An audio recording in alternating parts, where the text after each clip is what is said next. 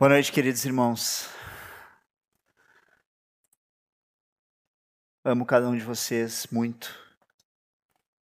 Para mim é sempre uma honra, um privilégio estar ministrando, servindo, sendo ministrado. Eu quero começar fazendo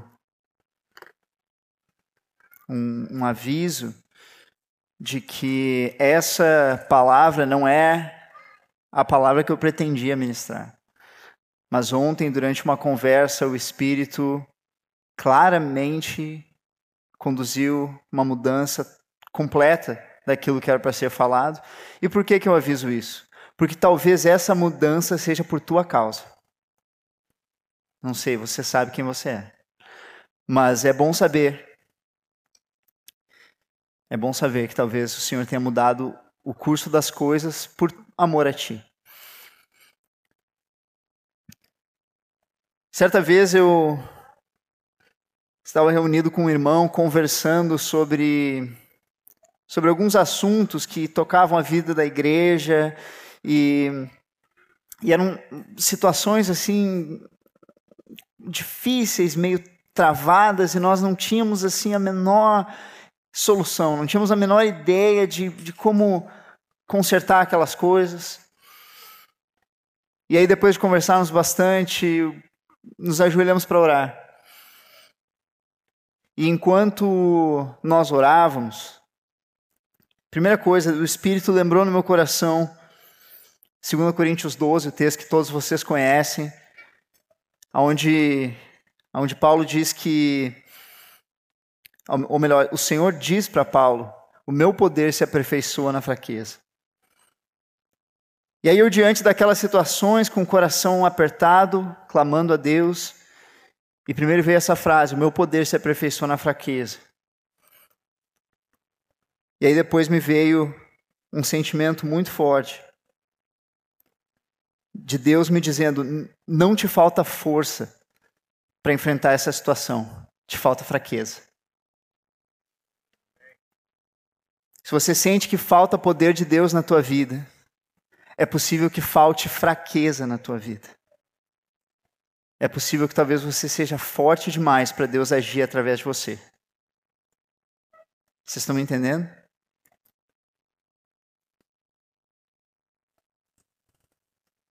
Porque nós não somos fortes, nós somos fracos.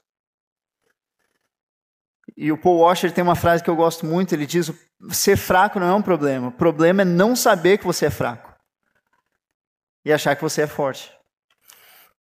E é sobre isso que nós vamos compartilhar hoje, o poder de Deus através da fraqueza. E nós vamos ver isso através do exemplo supremo, do exemplo perfeito, através da vida de Jesus. Nós vamos olhar para a vida do nosso Senhor e aprender o que é que significa ser fraco nas mãos de Deus. Amém? Amém. E o texto que nós vamos trabalhar nessa noite, nós vamos começar com esse texto e vamos terminar com esse texto. Então não percam a referência mental de que nós estamos aqui em Filipenses 2, 6 e 7, é um texto extremamente conhecido de todos nós. E essa porção, esse pedaço diz assim: Pois ele, subsistindo em forma de Deus, Jesus, sendo Deus em essência, não julgou como usurpação o ser igual a Deus. Ele não quis se agarrar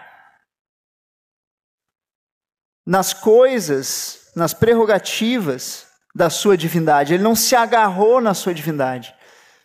Antes, a si mesmo se esvaziou. A si mesmo se esvaziou. E é sobre essa frase que nós vamos compartilhar nessa noite. O que é que significa que Jesus se esvaziou? O que, é que significa isso? E o esvaziamento de Jesus é uma doutrina extremamente importante que nós precisamos entender. O que, que é e o que, que não é. O que, que ela significa e o que, que não significa. Não significa, a última vez que eu compartilhei aqui, tanto na ceia quanto no encontro de jovens, Foi sobre as duas naturezas de Jesus. Na sua encarnação, ele não deixou de ser Deus. Então, Jesus ter se esvaziado, como diz ali, não significa que ele se esvaziou da sua divindade. Não significa que ele deixou de ser Deus. Não significa que ele deixou de ser poderoso. Prestem atenção nisso. Ele não deixou de ser todo-poderoso. Não significa que, que ele deixou de ser glorioso. Prestem atenção, porque quando nós dizemos que ele abriu mão da sua glória, esse cântico que eu pedi para o Pietro cantar, nós temos que saber o que nós estamos dizendo. Ele não deixou de ser glorioso, sabe por quê? Porque em João 1,14 ele vai dizer, falando da encarnação, ele vai dizer que o Verbo se fez carne e habitou entre nós, e vimos a sua glória glória como do unigênito do Pai. Jesus nunca deixou de ter glória. Mas ele se esvaziou dos direitos dessa glória. Se esvaziar, queridos, nós podemos traduzir essa frase como abrir mão. Essa frase, no, no, essa palavra, se esvaziar no grego, ela quer dizer isso, ela quer dizer abrir mão. E eu quero compartilhar com vocês algumas coisas que Jesus abriu mão quando ele se fez como um de nós. Certo? Em primeiro lugar, Jesus abriu mão da sua posição. Jesus abriu mão da sua posição à direita do Pai, da sua posição celestial. Ele abriu mão para estar aqui conosco, para ser Deus Emanuel.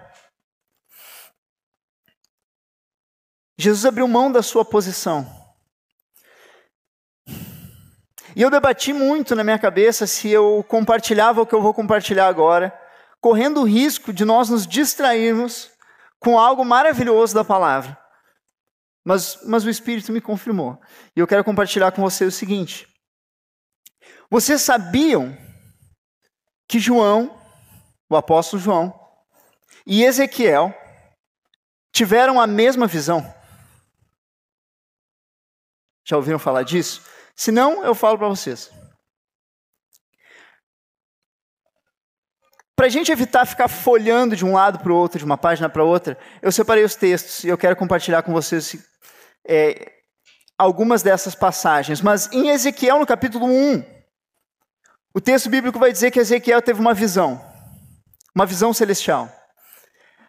Apocalipse, no capítulo 4, a maioria de nós lembra que João teve uma visão celestial também, onde os serafins estavam ao seu redor, diziam o quê? Diziam o quê? Santo, santo, santo. Perfeito. Então João teve uma visão, Ezequiel teve uma visão. João teve a sua visão ainda no primeiro século.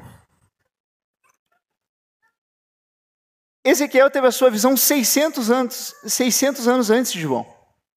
E eu quero compartilhar com vocês o que, que eles viram, para vocês não precisarem ficar folhando na Bíblia de vocês. É... Antes de nós vermos isso, prestem atenção nesse versículo aqui de João. Eu glorifiquei-te na terra. Jesus está fazendo a oração sacerdotal em João, capítulo 17. Ok? Ele está orando ao Pai, ele diz assim: Eu te glorifiquei na terra, tendo consumado a obra que me deste para fazer. Agora vejam essa oração de Jesus: Glorifica-me, tu, ó Pai, junto de ti mesmo, com aquela glória que eu tinha contigo antes que o mundo existisse. A pergunta que eu quero fazer é: que glória era essa? E outra, o Pai respondeu essa oração. Eu acho que nós podemos ver isso através dessas duas visões. Então prestem atenção. Uma visão está em Ezequiel no capítulo 1, a outra está em Apocalipse no capítulo 4. Os dois veem quatro seres viventes. Prestem atenção. Ezequiel vai dizer que tinham quatro seres viventes, e a semelhança dos rostos era como de homem, como de leão, como de boi e como de águia, e eles tinham vários olhos ao redor. Ok? Nós vamos construindo essa visão juntos na nossa cabeça. Ezequiel teve essa visão. O que, que João viu em Apocalipse 4? No meio do trono e ao redor do trono, quatro animais cheios de olhos. O primeiro era semelhante ao leão, o segundo um bezerro, o próximo era um homem e o último era uma águia. Aqui vocês já estão vendo que eles viram os mesmos seres viventes, ok? Vamos avançar. Aí Ezequiel viu uma coisa diferente. Ele viu o firmamento, o céu. E no céu tinha um trono. Ok? O que, que João viu? Que no céu tinha um trono. Gente, isso são os mesmos capítulos. Eu não estou pegando textos de vários lugares. É a mesma visão. Ok. Ezequiel viu algo mais. Ele viu que em cima do trono tinha uma figura semelhante a um filho do homem. E o que, que João viu? Que em cima do trono tinha um homem. Vamos avançar. Ezequiel viu mais. Ele viu que no, no céu tinha uma aparência de cristal. Agora vamos montando esse quebra-cabeça na nossa cabeça. Ele viu que no céu, o céu era como de cristal. O que, que João viu? Que diante do trono tinha um mar de vidro. Ezequiel viu um céu de cristal. João viu um mar de vidro. Por quê? Porque João teve essa visão de cima. Ele viu isso do céu. Ezequiel viu isso da terra. Estão prestando atenção? Eles viram a mesma coisa, 600 anos de diferença. Eles tiveram a mesma visão.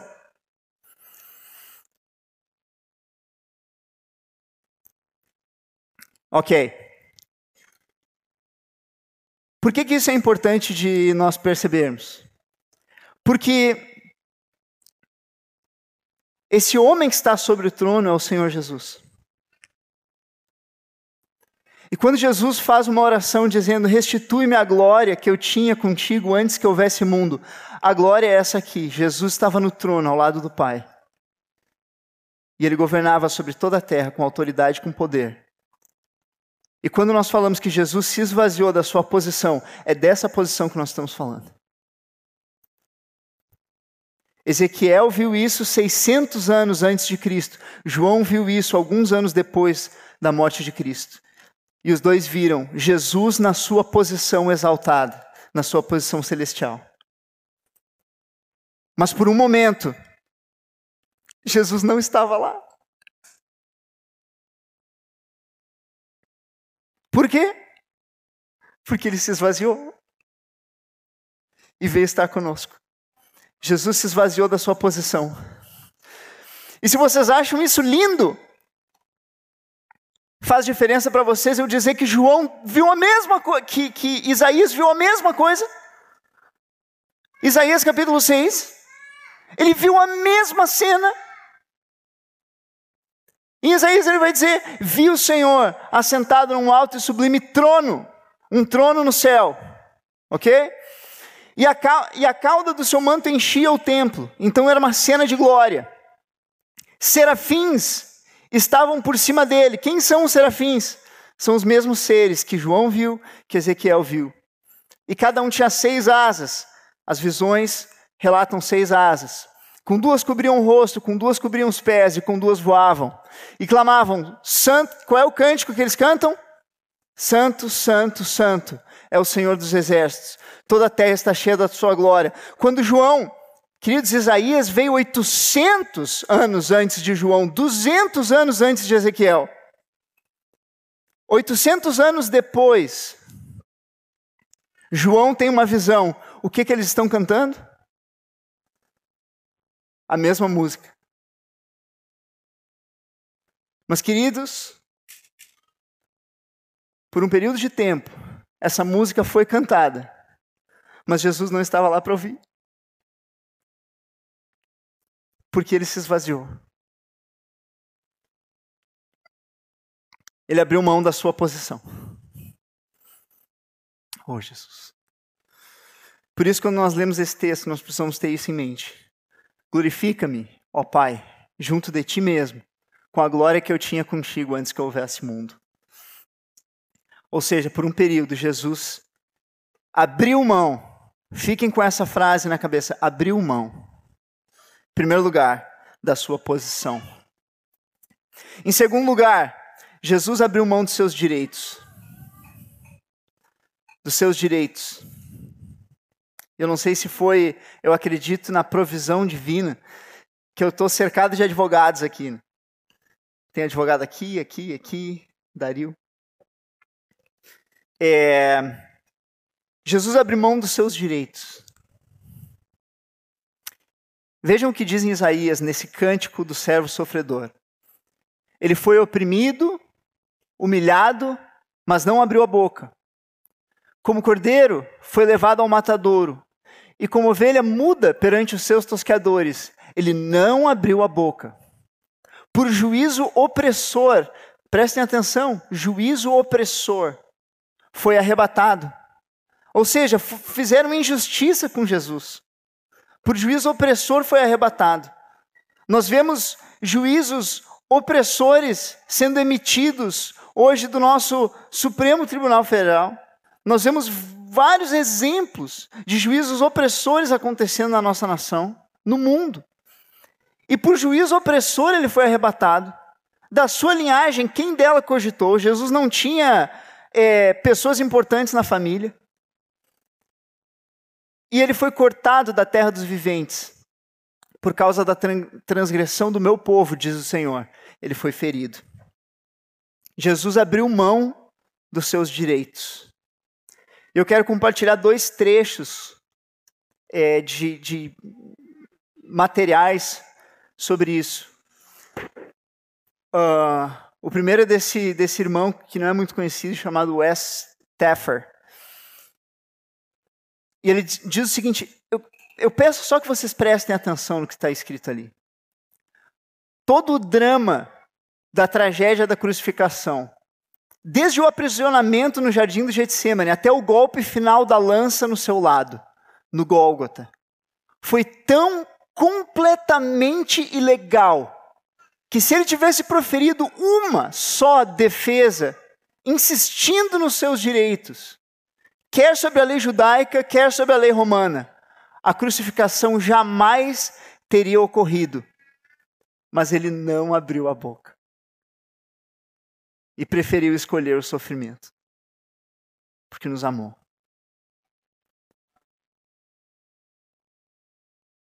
Estudar a legalidade do julgamento de Jesus é impressionante. Porque todas as leis imagináveis foram quebradas no seu julgamento. Mas ele não abriu a boca.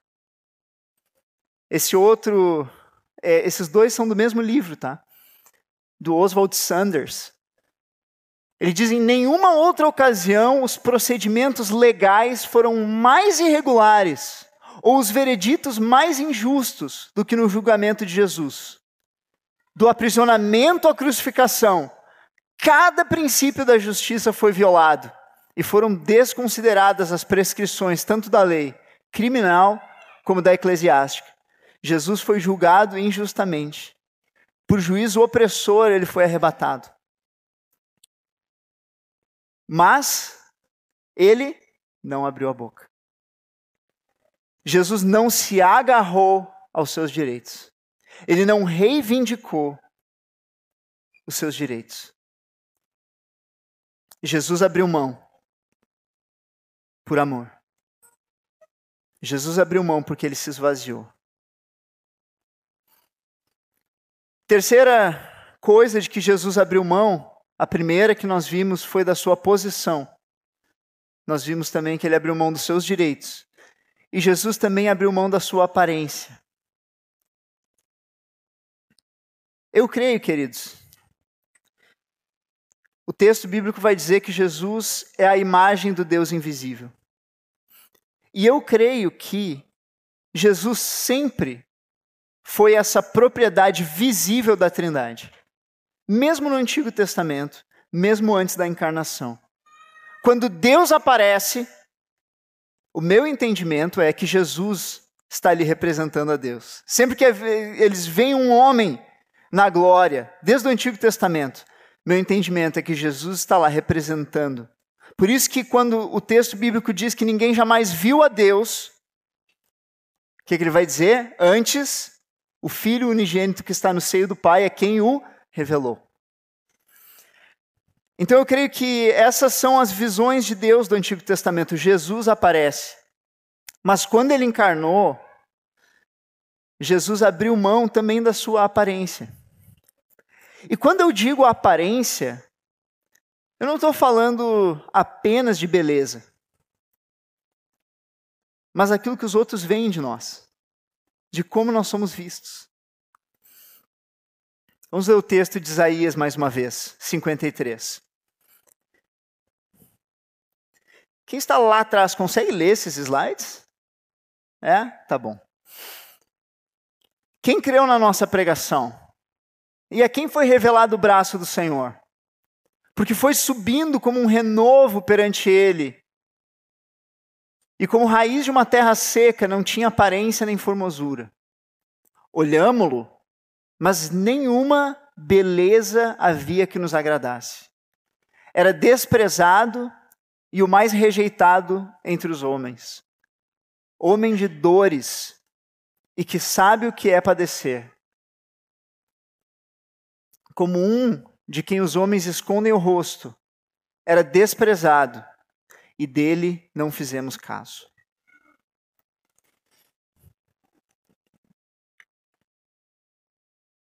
Jesus abriu mão da sua aparência.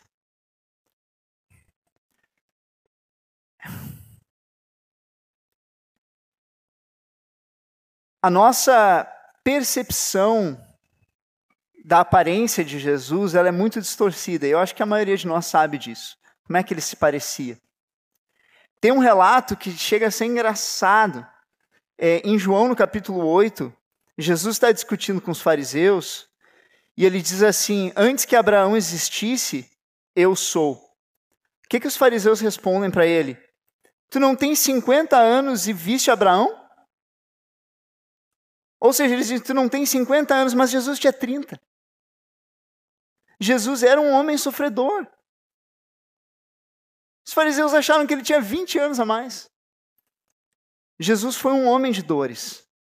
Não pensem que Jesus teve só uma morte de cruz. Jesus teve uma vida de cruz.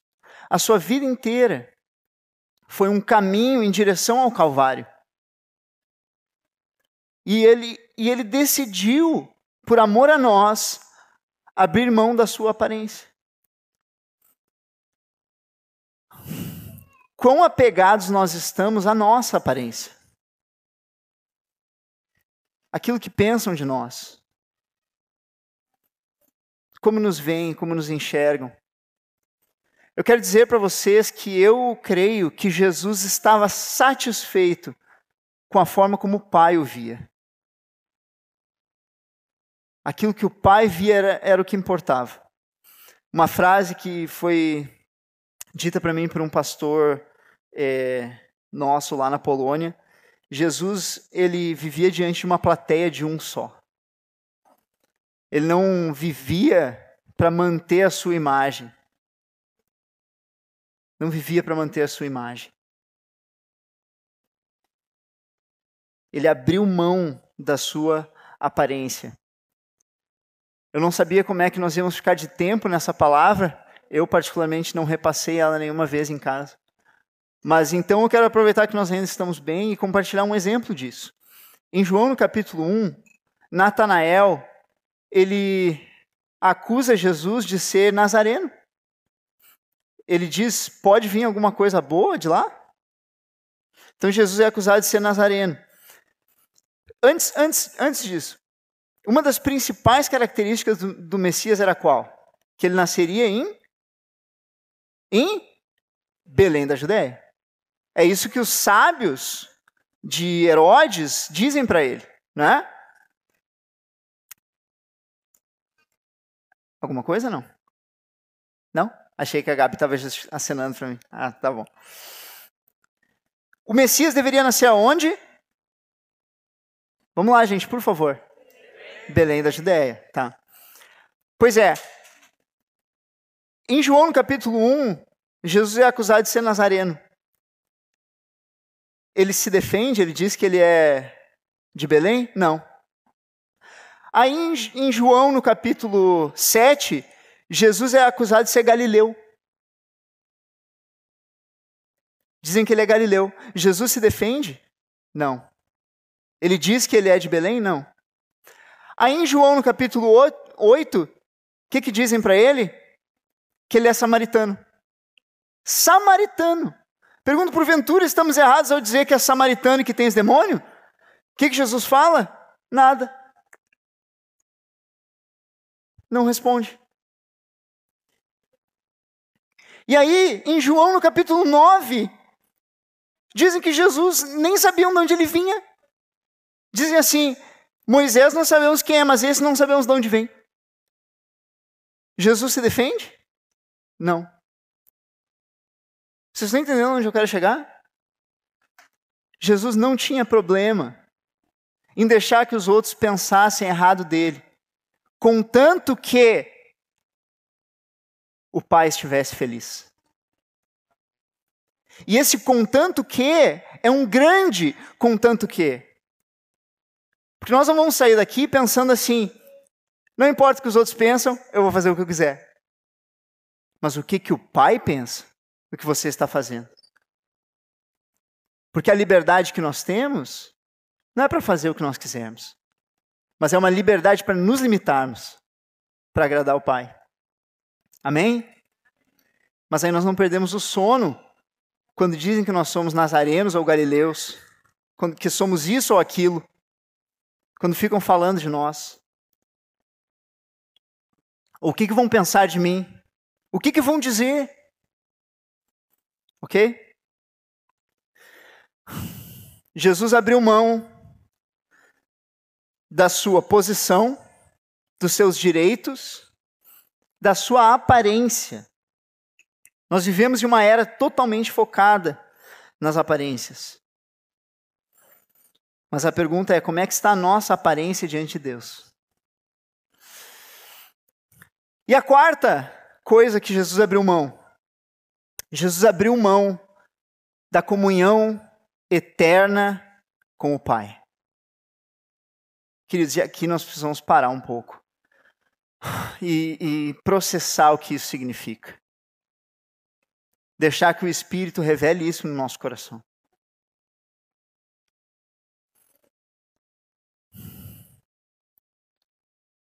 Mais uma vez, ele abriu mão da comunhão eterna com o Pai. Vocês lembram daquela oração de João 17 que nós que nós lemos, né? Restitui-me na glória que eu tinha junto contigo antes que houvesse mundo. Jesus, quando nasceu, ele já limitou a sua comunhão com Deus. Jesus que viveu eternamente na presença do Pai, ele se limitou, ele abriu mão dessa visão direta do rosto do Pai, para ter comunhão com o Pai através do Espírito Santo. Então, essa já é uma limitação tremenda. Mas, não para por aí. Queria que os irmãos pensassem comigo que existem, existiam dois princípios, que eram assim os dois pilares, os dois princípios que conduziam a vida e o ministério de Jesus. Jesus tinha a vontade de Deus e ele tinha a face do Pai. Essas duas coisas guiavam o Senhor Jesus, onde quer que ele fosse. Por exemplo, em João, no capítulo 4, o que, que ele diz para os discípulos? A minha comida é satisfazer a vontade daquele que me enviou e realizar a sua obra. Então a comida de Jesus era fazer a vontade de Deus. Tá claro isso? Amém. Mas tem um texto no Salmo, Salmo 16, que diz assim: Quanto ao Senhor, eu o tenho sempre a minha presença. Porque está à minha direita, não serei abalado. Ou seja, Jesus vivia contemplando a face do Pai e vivia obedecendo à vontade de Deus. Estão entendendo? Deus e o Pai são a mesma pessoa, mas, mas, é, quando Jesus obedecia à vontade, era a vontade de Deus. Mas quando Jesus olhava o rosto, era o rosto do Pai. Ok? E assim Jesus viveu a vida dele. Todos os dias ele acordava e ele pensava: qual é a vontade de Deus para esse dia? Então a vontade de Deus era condução. A face do Pai era o quê? Sustentação. Quanto ao Senhor, eu tenho sempre a minha presença, porque está à minha direita, eu não serei abalado. Então Jesus ele fazia a vontade de Deus, mas quando as coisas estavam difíceis, o que, que ele tinha lá? O que, que ele tinha para sustentar? A face do Pai. Ok. E assim ele viveu a vida inteira. Até que os últimos anos, os últimos meses, as últimas semanas da sua vida começaram a se aproximar. E ali algo aconteceu. Esses dois pilares, esses dois princípios que o conduziam toda a sua vida, entraram em rota de colisão. Para continuar obedecendo à vontade de Deus, por um momento, Jesus precisaria abrir mão da face do Pai. E essa é a explicação. Eu preciso de ajuda aqui no slide.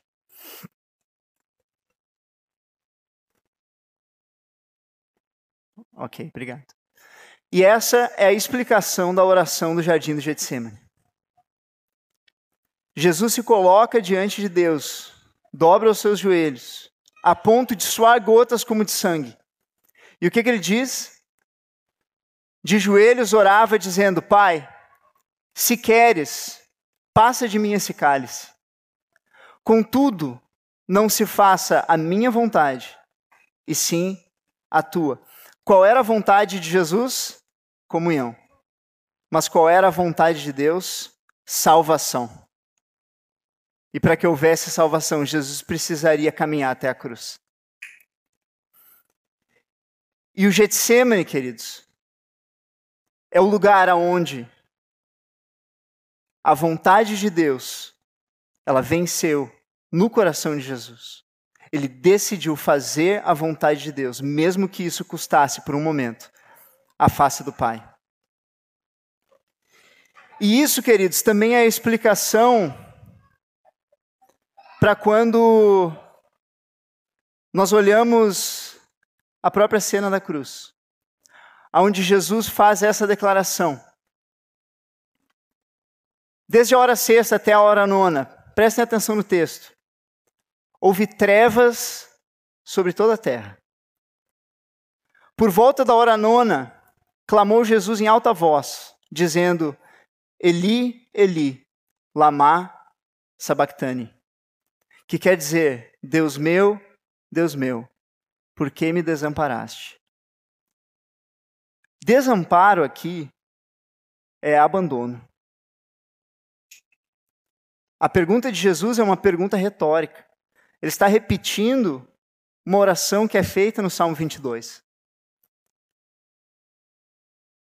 Mas a pergunta que fica aqui é: o que, que estava acontecendo naquele momento? Queridos, para que Jesus pudesse tomar sobre si os nossos pecados, por um momento, aquele rosto que o acompanhou por toda a eternidade, precisou virar as costas para ele. Para que naquela cruz ele pudesse sofrer toda a profundidade do juízo que era destinado a nós. E aquele rosto que o acompanhou por todos os dias e por toda a eternidade se virou. E é por isso que eu coloquei esse versículo 45, por quê? Porque eu quero lembrar vocês que por duas vezes, durante o ministério de Jesus, o céu se abriu. No batismo, no Monte da Transfiguração, os céus se abriram. E o pai declara sobre o filho, dizendo: Esse é o meu filho amado em quem eu tenho todo o meu prazer. Na cruz, o que, que aconteceu? O céu fechou. Houve trevas sobre toda a terra. Por duas vezes o céu se abriu. Prestem atenção aqui. Mas agora, no fim da sua vida, Jesus viu um céu que ele nunca viu um céu fechado.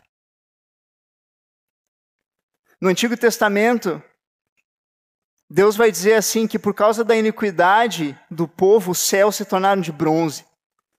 Eles falavam e Deus não ouvia. Jesus experimentou esse céu de bronze por um momento. E por isso que houveram trevas sobre toda a terra. Queridos, essa oração do Getsemane vocês pensam mesmo que Jesus tinha medo da dor física da cruz? Deixa eu contar uma história para vocês. O apóstolo Pedro, ele foi capturado pelos esforços de Nero de extinguir o, o cristianismo. Ele foi capturado e, e no dia da sua execução, o decreto foi que se ele era seguidor de Jesus, ele tinha que morrer como Jesus. E prepararam uma cruz para ele. Sabe o que, que Pedro disse? Ele disse: Eu não sou digno de morrer como meu Senhor. E ele disse: Virem a cruz de cabeça para baixo. E ele morreu pendurado numa cruz de cabeça para baixo. E Jesus ia ser menos corajoso que Pedro. Jesus não tinha medo dos cravos, da dor, embora ela fosse excruciante. Mas o que Jesus mais sofria era porque ele sabia que para morrer no nosso lugar, ele teria que assumir o nosso lugar e se colocar por um momento como pecado diante de Deus. Ele se fez pecado por nós. Ele não se fez pecador, ele nunca pecou, ele nunca cometeu pecado, mas os nossos pecados foram colocados sobre ele. E por um momento, nós não sabemos quanto nem como isso aconteceu, mas o que nós sabemos é que o rosto do Pai se virou. E a comunhão eterna. Jesus nunca deixou de ter comunhão com o Pai como Deus, mas ele, como Deus, se espremeu dentro de um corpo humano e aquele corpo humano morreu. E aquele corpo humano perdeu a face do Pai. E por isso Jesus, por um momento, viu as costas do Pai. Queridos, nós estamos encerrando daqui a pouco. Na cruz, Jesus aceitou que os céus se fechassem sobre ele, para que um dia os céus pudessem se abrir sobre nós. Hoje, o acesso que você tem à presença de Deus não foi barato. Jesus aceitou que naquele momento ele iria perder a face do Pai, para que hoje essa mesma face pudesse olhar com misericórdia para cada um de nós. Por um momento ele perdeu aquela visão que o acompanhou por toda a eternidade, para que nós pudéssemos passar a eternidade olhando aquele mesmo olhar.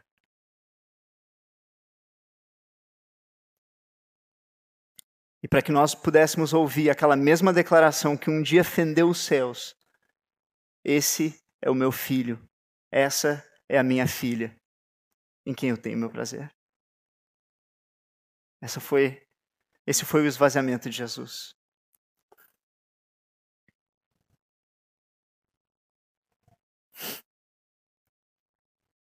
E eu vejo que conosco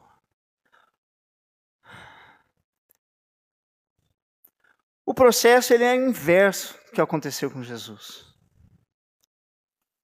Porque nós começamos a vida sem essa face. Nós começamos a vida como inimigos de Deus. E vivemos a vida sem ter o rosto do Pai. Vivemos assim a vida inteira, sem ter essa face amorosa olhando para nós. Mas um dia, nós somos alcançados pelo Senhor. E a obra, os efeitos da obra da cruz são, são imputados sobre nós, sobre a nossa vida. E o rosto dele se torna favorável para nós. E agora Deus não está mais de costas.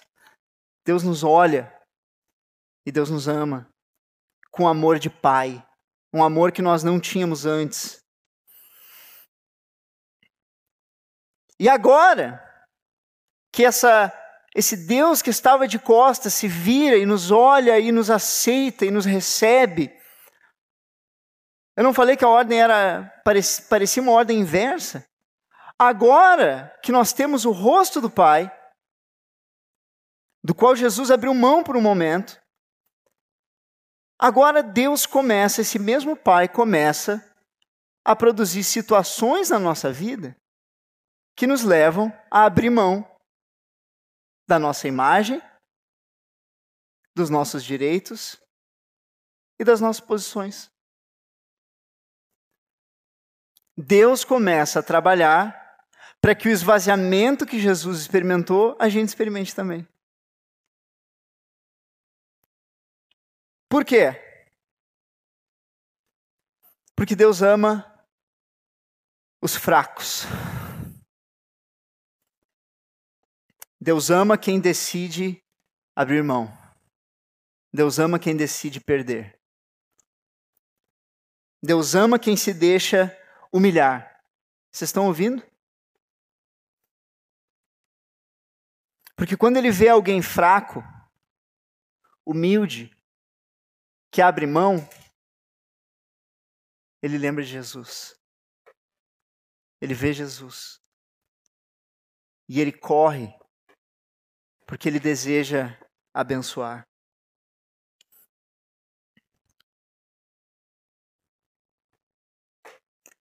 Ele vê nessas pessoas, olha só, alguém através de quem o seu poder pode se manifestar. Os fracos. Porque o poder de Deus se aperfeiçoa na fraqueza. E por isso Deus está produzindo situações constantemente nas nossas vidas que vão nos enfraquecer. Por quê? Porque quando eu sou fraco, eu sou forte. Deus não quer filhos fracos, fracos, assim, anêmicos, que não conseguem resistir às forças das trevas, não conseguem é, se mexer, não conseguem. Deus quer filhos fortes. Mas Ele sabe que para ter filhos fortes, o primeiro passo é o passo do quebrantamento. E aí, quando Ele vai quebrantando aquilo que existe dentro de nós, que nós nos apegamos, o poder dele pode fluir através da nossa vida como um canal desimpedido. E a última coisa que eu quero compartilhar com vocês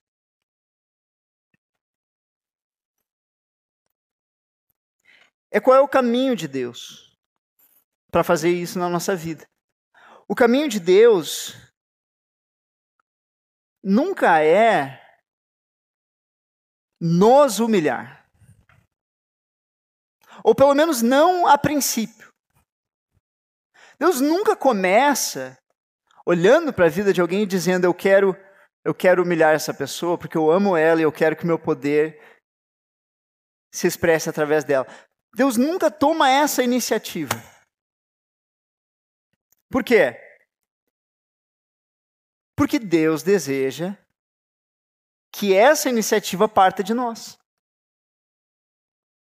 Deus quer pessoas que decidem diminuir, que decidem se humilhar, que entendem que são fracas e que não têm aquilo que acham que têm. E através dessas pessoas ele quer manifestar o seu poder. Vocês entendem? O, pad o padrão de Deus que nós podemos ver em toda a Escritura é: eu diminuo, eu abro mão, eu decido, eu me esvazio. E aí Deus me enche. Por exemplo, o que, que diz lá em Tiago 4,10? Humilhai-vos na presença do Senhor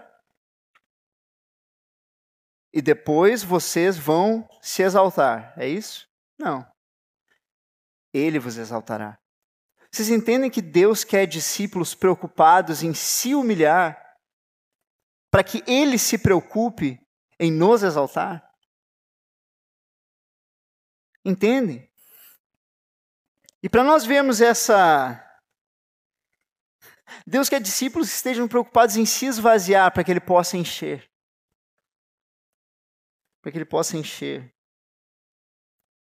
Eu lembro que estudando o Sermão do Monte, uma coisa que ficou muito clara para mim, o Sermão do Monte é um sermão do reino, da vida no reino. E vocês sabem qual é o primeiro passo para dentro do reino, segundo o Sermão do Monte? Primeiro. Alguém tem alguma ideia? De acordo com o Sermão do Monte. Primeiro passo para dentro do reino. Oi? Bem-aventurados os humildes. Ser humilde é o primeiro passo. E aí eu me perguntei por quê. E o Senhor me mostrou que só quem está vazio de si mesmo pode ser cheio do Espírito. Para você receber tudo aquilo que o reino de Deus tem, você precisa estar vazio, porque aqueles que estão cheios, estão cheios. Então agora nós vamos voltar para aquele texto inicial e nós vamos encerrar. Aquele texto inicial, e agora eu quero ler esse texto no contexto, com todas as informações, e mais do que informação, eu creio, revelação, que cada um de vocês recebeu, para nós lermos de novo esse texto, tendo esse ponto de vista. Ok? E eu acho que Deus vai falar algo poderoso ao nosso coração. Paulo vai dizer assim: não tenha cada um em vista o que é propriamente seu, senão também cada qual aquilo que é dos outros. Tende em vós o mesmo sentimento. Então vamos começar pensando por aqui. Tende em vós o mesmo sentimento que houve também em Jesus. Ou seja, nós olhamos para o Senhor e entendemos que esse é o padrão que ele deseja para nós. Pois ele, sendo Deus, não quis se agarrar à sua divindade. Antes, a si mesmo se esvaziou. E aqui é o padrão que nós precisamos perceber. Eu não sei se vocês já leram esse texto e viram isso, mas quando eu percebi isso, eu caí da cadeira. Talvez seja óbvio, mas não era óbvio para mim. Esse texto tem um desenho, e o desenho é assim, ó. E quando o texto desce, quem decide é Jesus. Mas quando sobe, quem decide é o Pai. Então olha para o texto. A si mesmo se esvaziou, assumindo a forma de servo. Quem assumiu? Jesus. Tornando-se, tornando a si mesmo em semelhança de homens, e reconhecido em figura humana, a si mesmo se humilhou. Olha como repete tornando-se obediente até a morte e morte de cruz. E aí agora o texto muda. Ele vai dizer assim: pelo que também Deus o exaltou sobremaneira. Ele deu um nome que está acima de todo nome, para que ao nome de Jesus se dobre todo o joelho, nos céus, na terra e debaixo da terra, e toda língua confesse que Jesus Cristo é o Senhor, para a glória de Deus Pai. O que eu creio que Paulo está querendo expressar nesse versículo é que se você estiver cheio de si mesmo, Deus precisa te esvaziar. E Ele vai fazer o que for preciso. Eu tenho convicção de que alguns de nós têm enfrentado situações na sua vida que são tentativas de Deus de um esvaziamento. Porque Ele te ama e porque Ele quer te encher. No meio do sofrimento, às vezes nós questionamos o amor de Deus. E eu sei porque eu fiz. Muitas vezes. Mais, muito mais do que deveria. Mas muitas vezes, em meio ao sofrimento, Deus está querendo nos esvaziar. E Ele quer nos esvaziar não porque Ele quer pessoas vazias, mas porque Ele quer pessoas cheias do Espírito, pessoas cheias de Jesus. Então, tem situações na tua vida que Deus está, está colocando para te esvaziar coisas que estão além do teu controle. E é difícil quando as coisas estão fora do nosso controle. Mas quando as coisas estão fora do nosso controle, quando nós estamos em uma situação de aperto, o único lugar que nós podemos olhar é para cima. E aí nós reconhecemos que precisamos estar cheios de Deus. Então, se você está cheio de si mesmo, Deus vai te esvaziar. Mas se você estiver se esvaziando, Deus vai te encher. Para mim, esse é o princípio que nós podemos tirar desse texto. Jesus se esvaziou e ele foi cheio. Ele foi cheio do Espírito. Ele foi cheio de afirmação do Pai enquanto esteve aqui. E na sua exaltação, cheio de glória. Cheio de glória.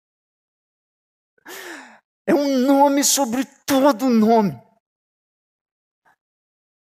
O Pai, ele exagerou. Ele deu glória que não existia para Jesus. Ele criou um novo nível de glória. Porque ele viu um filho que se esvaziou como ninguém tinha se esvaziado.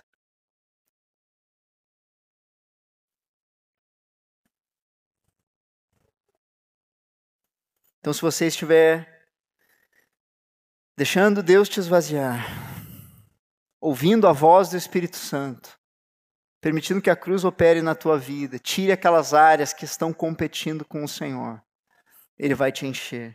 No tempo certo, no momento certo, ele te encontra, ele te levanta.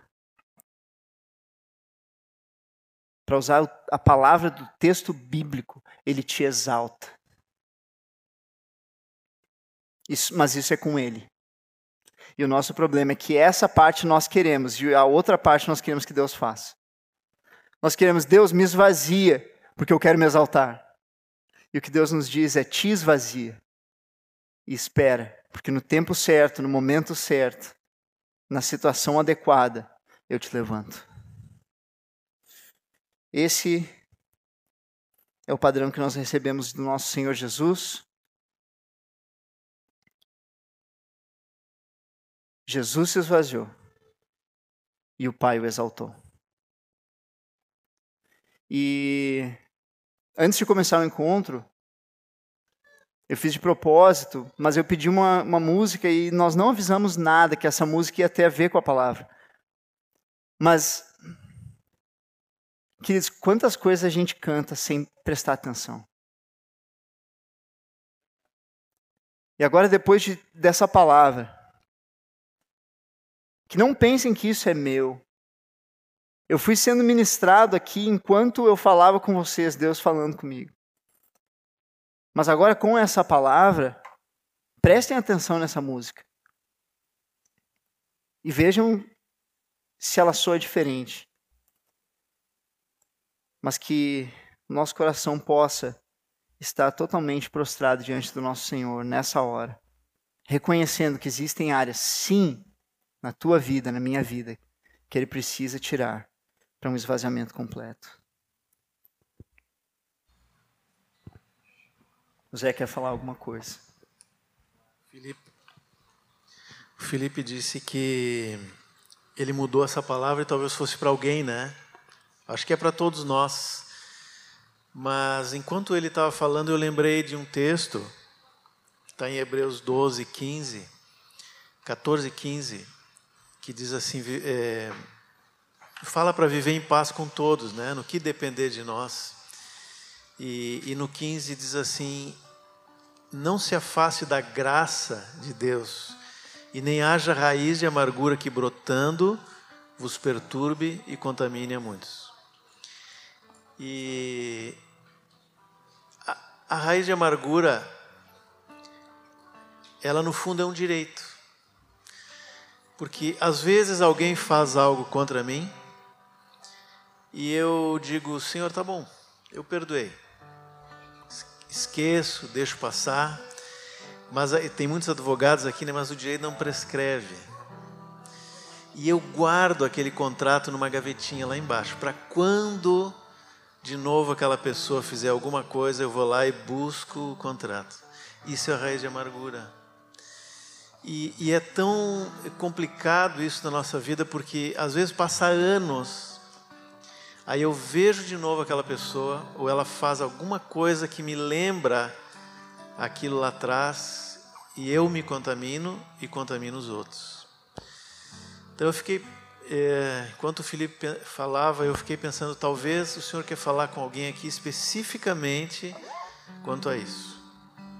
Se tu está guardando algum direito eu não estou dizendo que é errado o que tu o, o, o que tu está guardando, né? Mas se tu está guardando algum direito, hoje é noite de entregar, de jogar fora isso, de jogar fora, porque isso nos afasta da graça de Deus, que é o que diz no texto de Hebreus. Amém. Vocês já se perguntaram por que que uh, Deus fala que Jó não pecou contra ele. Ah, Jó foi um grande homem no Antigo Testamento, ele sofreu de tudo muito, né? E ele falava coisas que a gente parece, parece tão erradas, né? Ele, maldito seja o dia do meu nascimento, que se cubra de trevas, por que, que eu não nasci e já morri na hora, né? Falando para Deus isso, mas quando Deus fala aos amigos, fala que Jó não pecou contra mim, né? E o porquê que eu entendo essa, que Deus falou isso? Porque Jó falou isso em oração ao Senhor, né? essa raiz, essa raiz de amargura, esse, essa, esse esvaziamento dele não foi para fora, não foi para os outros, mas foi para o Senhor, né? Então acho que agora a gente podia louvar o Senhor e se tu tem sentido algo que tu quer entregar, que tu tem sentido que está ruim para ti ou é uma raiz de amargura ou algo que tu quer que está mal assim, tu entrega para o Senhor, né? Porque Ele ouviu e disse: Jó não pecou contra mim, né?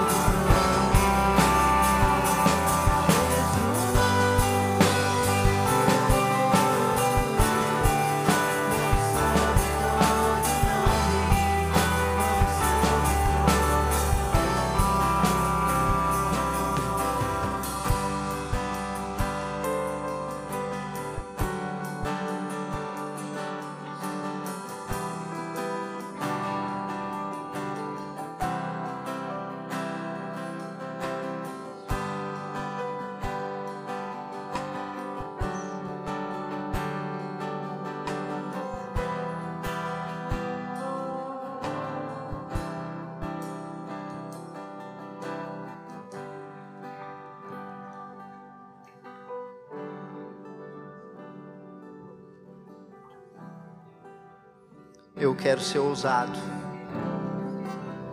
Eu recebi uma palavra do IT, existem.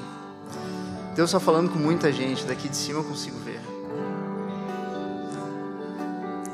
Mas existem pessoas que estão profundamente agarradas nas coisas na sua vida, estão agarrados nos seus direitos, estão agarrados em aparência. Eu quero profetizar que essa pode, como foi dito pelo Zé, ser uma noite de libertação.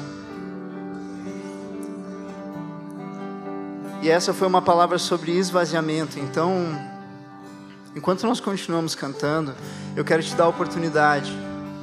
Se essa pessoa é tu, se talvez Deus mudou essa palavra por tua causa, se tu realmente foi constrangido no teu coração, vem aqui para frente, vamos orar contigo. Sai do teu lugar, toma esse passo de esvaziamento, toma essa atitude de as pessoas vão ver. Tem dois jovens homens vindo aqui e o reino dos céus é desses.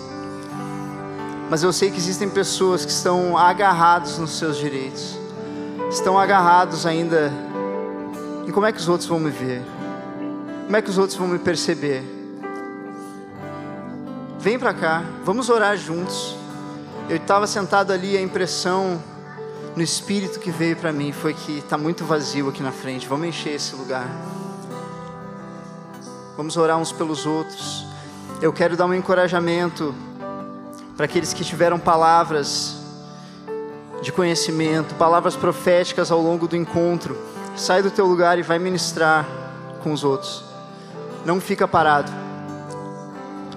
Enquanto aqueles que estão vindo aqui vão receber oração e, e se você viu alguém aqui na frente e não veio orar ainda, por que não veio?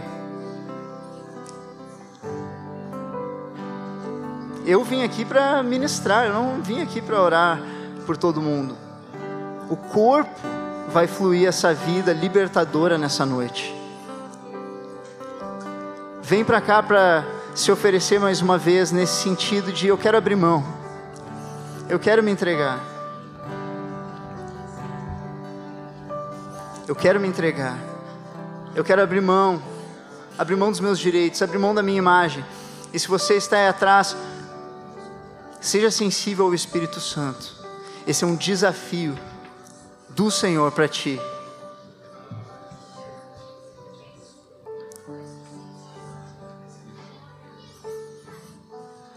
Eu quero dizer que tem homens que estão sendo duros e não, resist, e não ouviram ainda o chamado do Espírito Santo, estão aí lutando no lugar.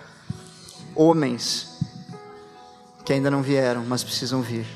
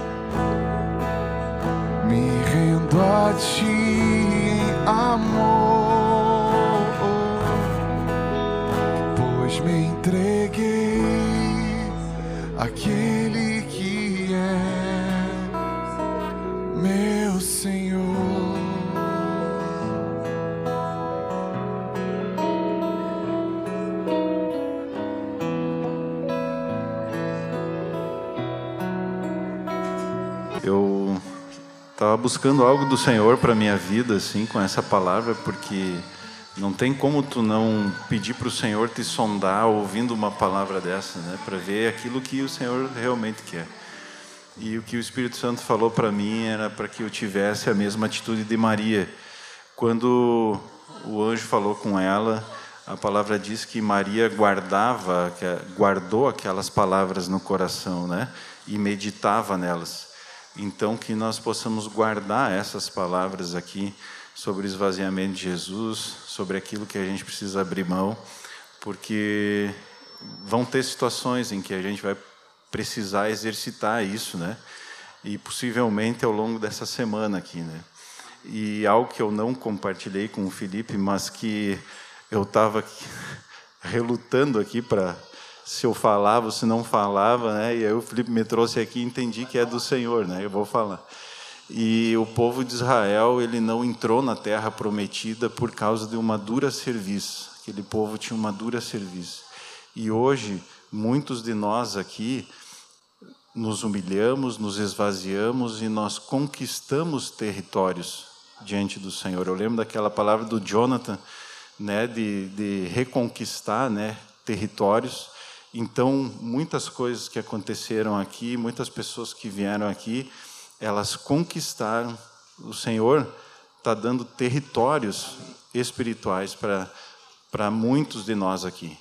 E outros ainda vão receber esses territórios. Em nome de Jesus.